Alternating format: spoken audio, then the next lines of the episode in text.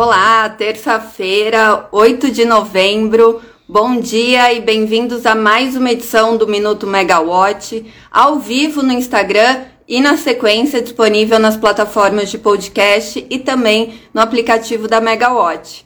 Hoje vocês ficam comigo, Natália Bezutti, com os principais destaques do dia dia que é o terceiro da Conferência do Clima da Organização das Nações Unidas, a COP27, que está sendo realizada no Egito, e o segundo dia de discussões. Mas vamos, vamos comentar um pouco do que foi tratado ontem, né? Que contou com, com cerca de 120 líderes, né? É, e principalmente líderes é, dos países ricos, vamos dizer assim, que cobraram ajuda para financiar as mudanças climáticas em outros países e também o fim dos combustíveis fósseis, né, do consumo desses combustíveis. Bom dia, Fabiana.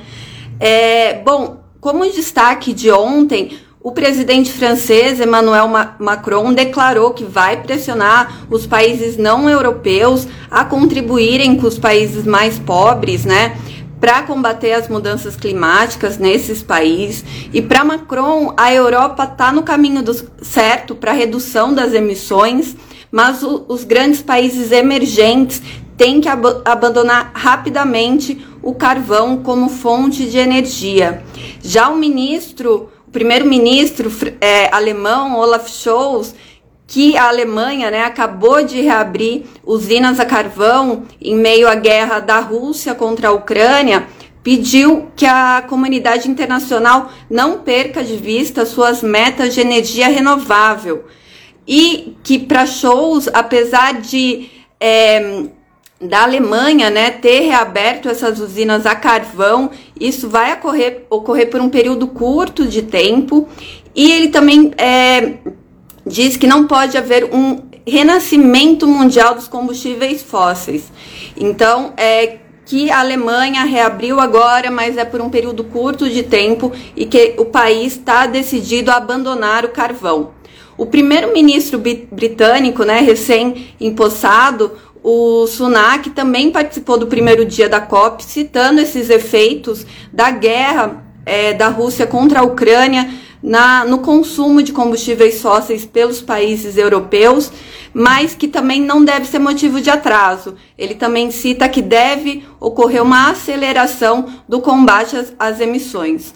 Um posicionamento mais duro veio do presidente da Colômbia, o Gustavo Petro, ele foi mais agressivo, dizendo que as lideranças políticas falharam até o momento em deter as causas da crise climática, apesar de todas as conferências que são realizadas. E para ele, para deter a crise, é preciso deixar de consumir petróleo e também de emitir gás carbônico. Ele também anunciou que a Colômbia vai conceder 200 milhões de dólares anualmente por 20 anos para salvar a floresta amazônica em seu território e chamou outros países para fazer parte, né, dessa missão aí de salvar a Amazônia, segundo ele. Entre os países que ele chamou para fazer parte disso está o Brasil e a Venezuela, respectivamente em seus territórios de floresta amazônica.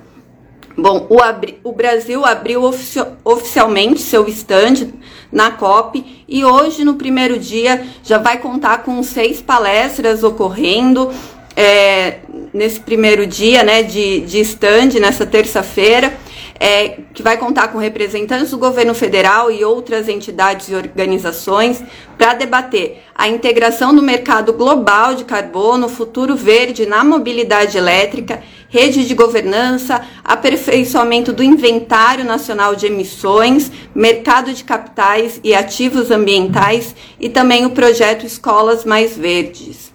Bom, hoje também é dia de reunião diretoria da ANEL, que já deve estar começando. Entre os projetos de destaque que vão ser votados hoje, os diretores vão homologar o resultado parcial do leilão de energia nova A-4, que foi o primeiro leilão de energia realizado em 2022, foi em maio.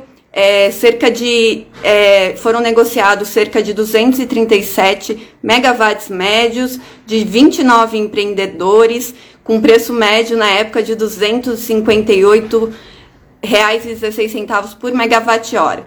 Bom, entre os vencedores estavam 18 hidrelétricas de, pe de pequeno porte, quatro eólicas, cinco usinas solares e duas termoelétricas a biomassa. É, esse também foi o primeiro leilão do tipo A-4 em que os projetos eólicos e solares competiram em um mesmo produto, né?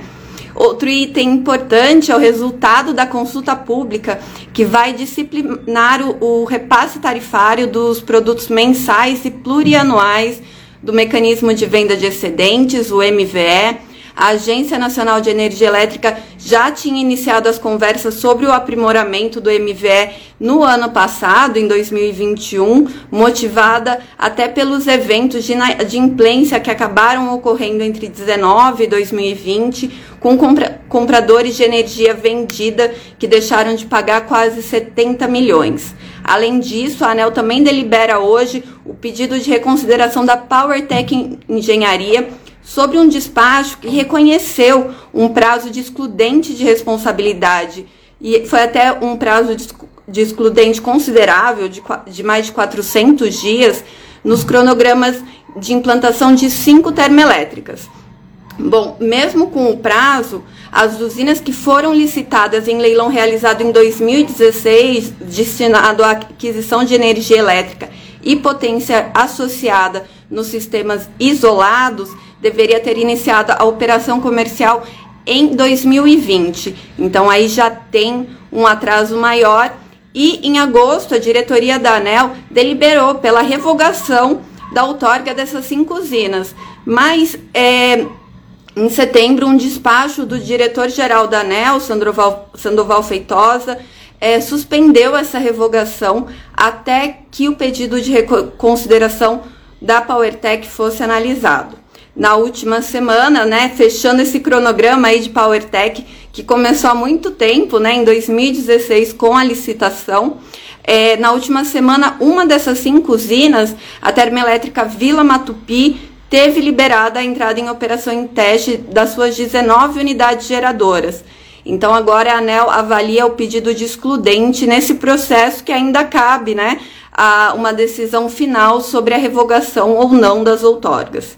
Para fechar a nossa edição, ontem, após a informação publicada inicialmente pelo Scoop do TC Mover, o jornalista Rodrigo Polito confirmou que o grupo Oliveira Energia está em conversas com investidores para vender o controle da Amazonas Energia, distribuidora que foi privatizada em 2018.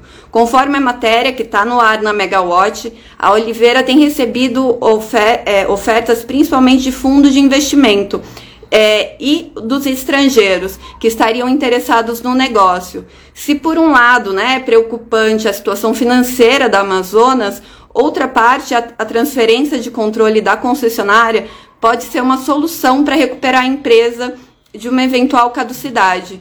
Na última semana, a ANEL também aprovou reajuste tarifário da Amazonas Distribuidora, né, da Amazonas Energia. No entanto, condicionada à comprovação do adimplemento da concessionária em relação às obrigações setor, intrasetoriais. Então, vamos ver qual vai ser o desfecho desse processo, né, e das ofertas que estão sendo recebidas pela Amazônia Energia. Confere lá na Megawatt. Por hoje é só, pessoal. Obrigada e até uma próxima. Tchau, tchau.